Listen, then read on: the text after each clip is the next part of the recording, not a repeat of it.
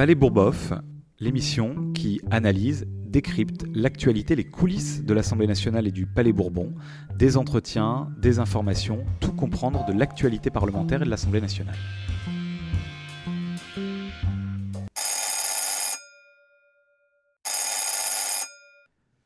Bonjour, cette semaine je vous raconte l'audition de Gérald Darmanin, ministre de l'Intérieur, devant la commission des lois dont je suis euh, membre. Euh, je vous avais déjà expliqué que le travail à l'Assemblée nationale avait repris euh, dès le mois de septembre, même si les sessions, les séances plénières ne reprendront qu'à partir du, du, 3 octobre. Nous sommes déjà réunis en commission, notamment pour auditionner les ministres. Alors qu'est-ce que c'est qu'une audition de ministre en commission? Eh bien c'est tout simplement euh, le ministre, euh, un ministre qui vient présenter sa feuille de route, l'orientation de sa politique et répondre aux questions des parlementaires.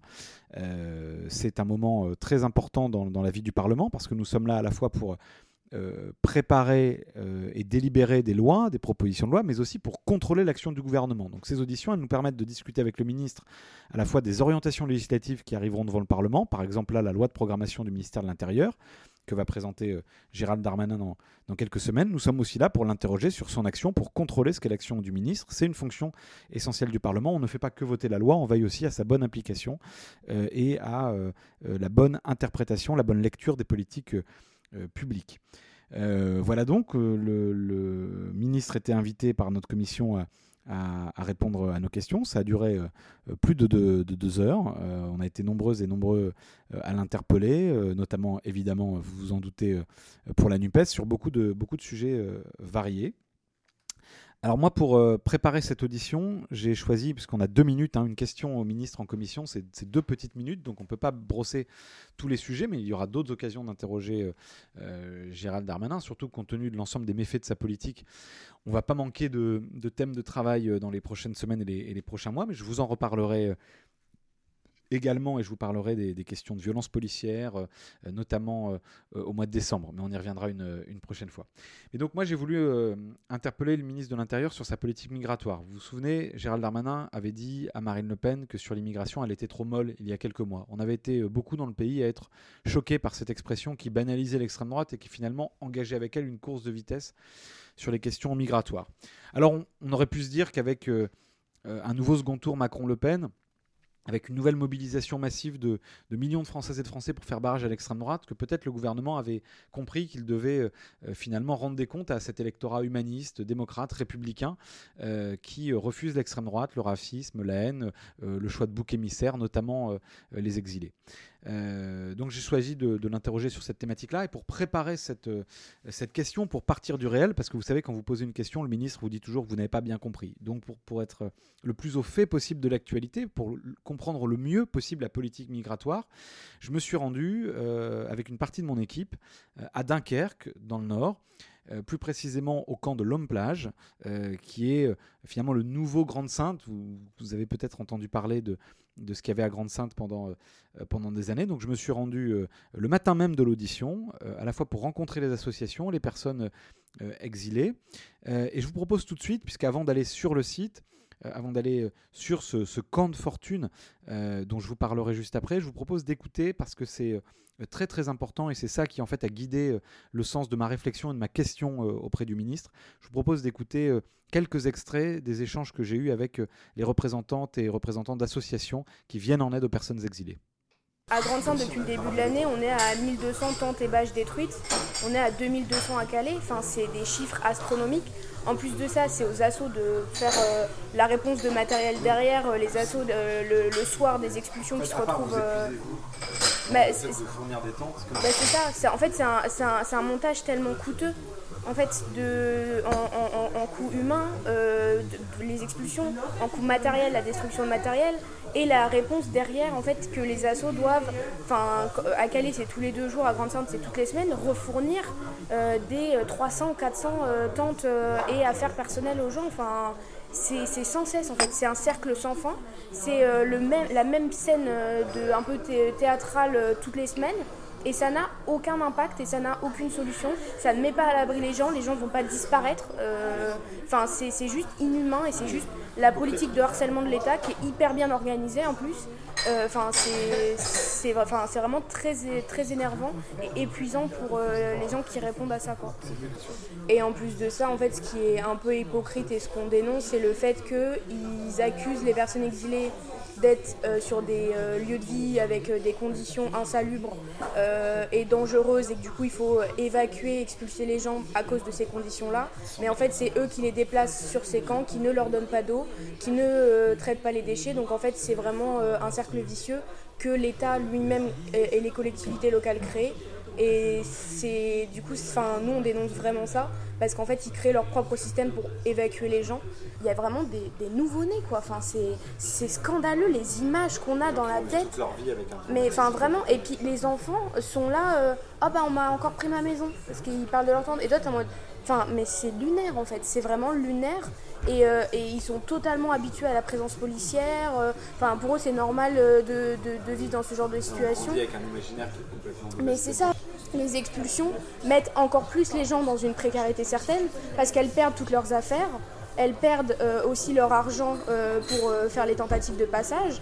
Et en fait, ça crée encore plus des zones de conflit et des zones de précarité. Ça laisse aussi les MNA dans les mains de, de, réseaux d'intérêt. Enfin, c'est encore un montage en fait hyper dangereux qui vraiment est inhumain. Quoi. inhumain. C'est ça. Et puis je reviens sur l'aspect santé mentale des personnes qui survivent là-bas. Il y a des personnes qui sont témoins de ces fusillades et rien ne leur est proposé Rien ne leur est proposé et encore une fois c'est déshumanisant et on ne les considère pas comme des personnes mais comme une vague migratoire euh, et il y a sur les situations de camp aussi un déficit considérable sur la question de l'accès au droit. Et, où il y, a, il y a peu, alors on, on, on, dirait peut-être un mot après, il y a des, tentatives de remettre des trucs d'accès au droit un peu plus euh, forts avec des réseaux d'avocats, etc. Mais, mais il y a un déficit considérable de l'action de, l'État sur, sur cette dimension-là. Ce qui fait que... Qui est, plus que volontaire. Qui est plus que volontaire. Euh, qui est plus que volontaire. Et donc on, est vraiment dans un, truc qui qui est terrible parce que ça renforce effectivement le fait de dire, bah, dans cette situation-là, la, seule ligne d'horizon, c'est la côte anglaise, et d'y aller, et d'y aller. Quand ils, sont sur les camps, on sait qu'ils ont des droits. On sait qu'ils ont des droits, mais ils ne le savent pas. Et ce qui est terrible, c'est l'intériorisation d'être un sans-droit quand on est ce, euh, truc. C'est ce qu'on a appelé avec euh, des, copains. la prise de risque, c'est ça. C'est ça. et, on voit bien, et on, voit bien qu'il y a comme, comme une espèce de désignation par les autorités d'un stigmate sur ces populations et progressivement une intériorisation du stigmate. Voilà donc des, extraits, quelques-uns, mais on a passé plus d'une heure à, discuter euh, avec ces associations, avec euh, ces bénévoles, ces personnes engagées à, qui je veux rendre hommage parce que elles assurent une continuité du devoir d'humanité, là où l'État, les pouvoirs publics euh, sont des missionnaires, voire mènent des politiques euh, injustes, brutales euh, et inhumaines. Alors ensuite, on, donc on, a, eu cette discussion pour comprendre.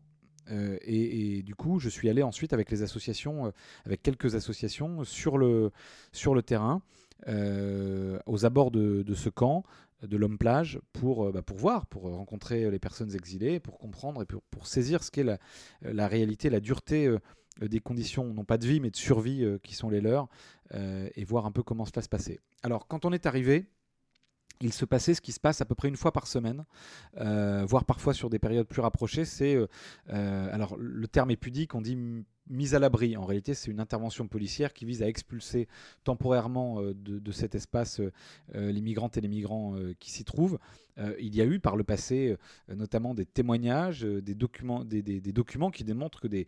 et puis des témoignages d'associations évidemment, qui démontrent que des tentes ont été lacérées, que du, que du matériel appartenant à ces personnes qui ont fui la guerre ou la misère, qui ont traversé des milliers de kilomètres pour venir ici, qui cherchent à passer en Angleterre, que beaucoup d'affaires à elles ont été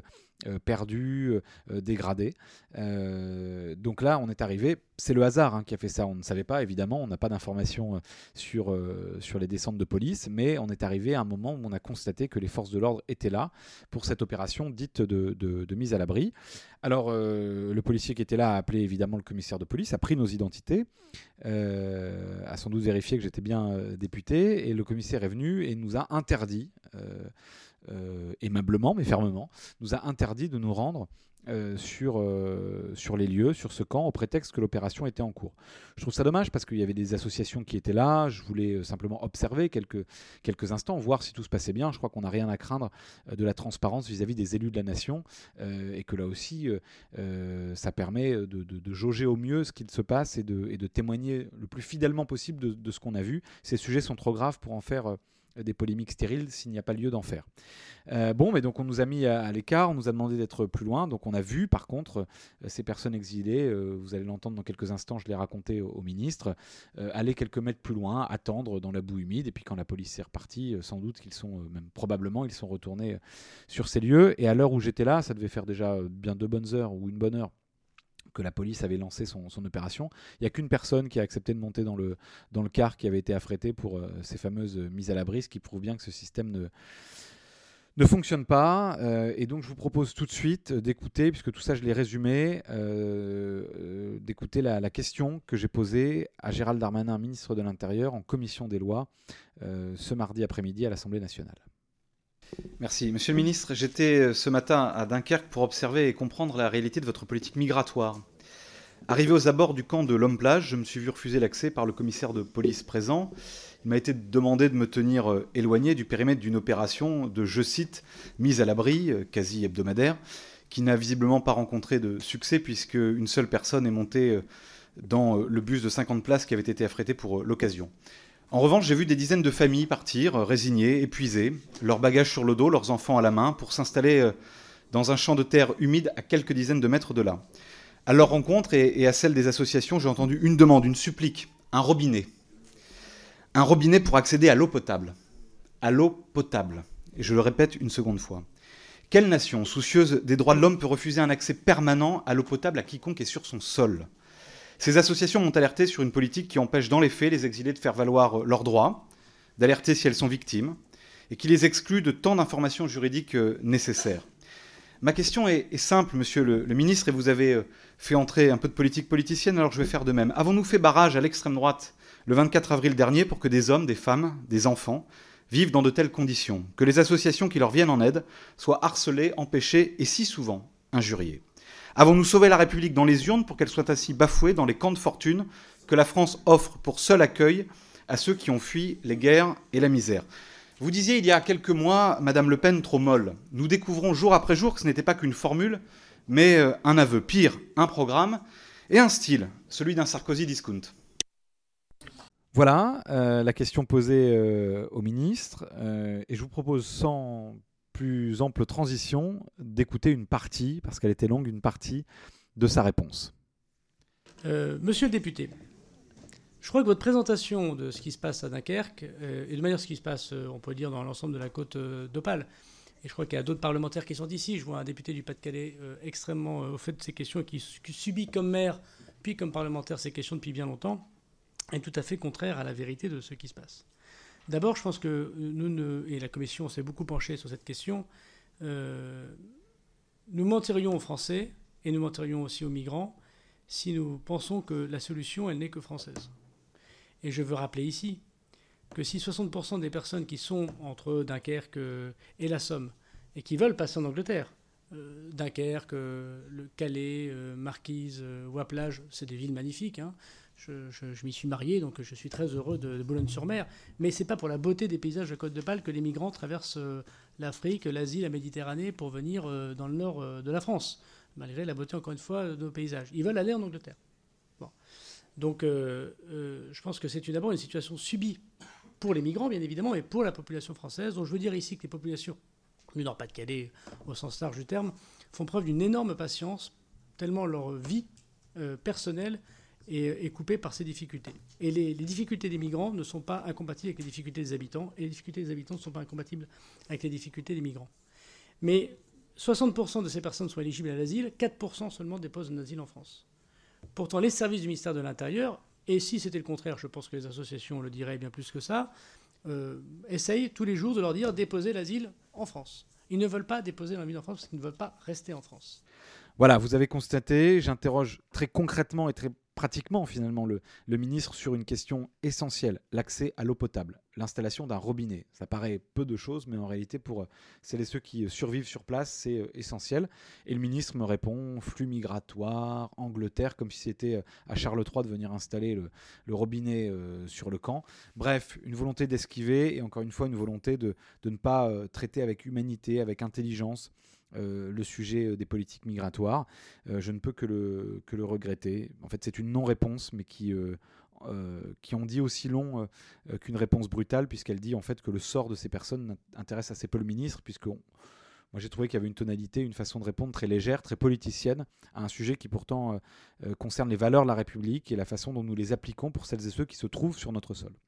Ben, un dernier mot pour pour vous dire que nous allons donc travailler dans les semaines et les mois à venir à l'occasion de cette loi de programmation du ministère de l'Intérieur, à l'occasion des travaux que nous menons avec tous les collègues de la NUPES sur des propositions pour euh, faciliter l'accueil des exilés, pour euh, que la France soit à la hauteur des droits de l'homme euh, dont elle se revendique régulièrement, pour que la France soit respectueuse des valeurs de liberté, d'égalité et de fraternité que nous nous devons d'appliquer à toutes et tous, et à toutes celles et à tous ceux qui se trouvent sur notre sol, des valeurs essentielles, je parlais d'accès à l'eau, d'accès aux droits, qui, sont, qui sont très importantes.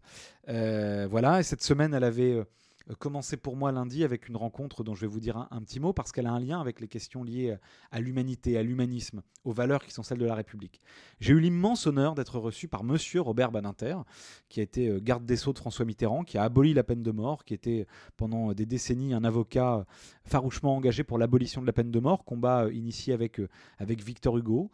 il a euh, ensuite présidé le Conseil constitutionnel, était sénateur. C'est une des grandes figures de la gauche et pour moi une source d'inspiration euh, considérable.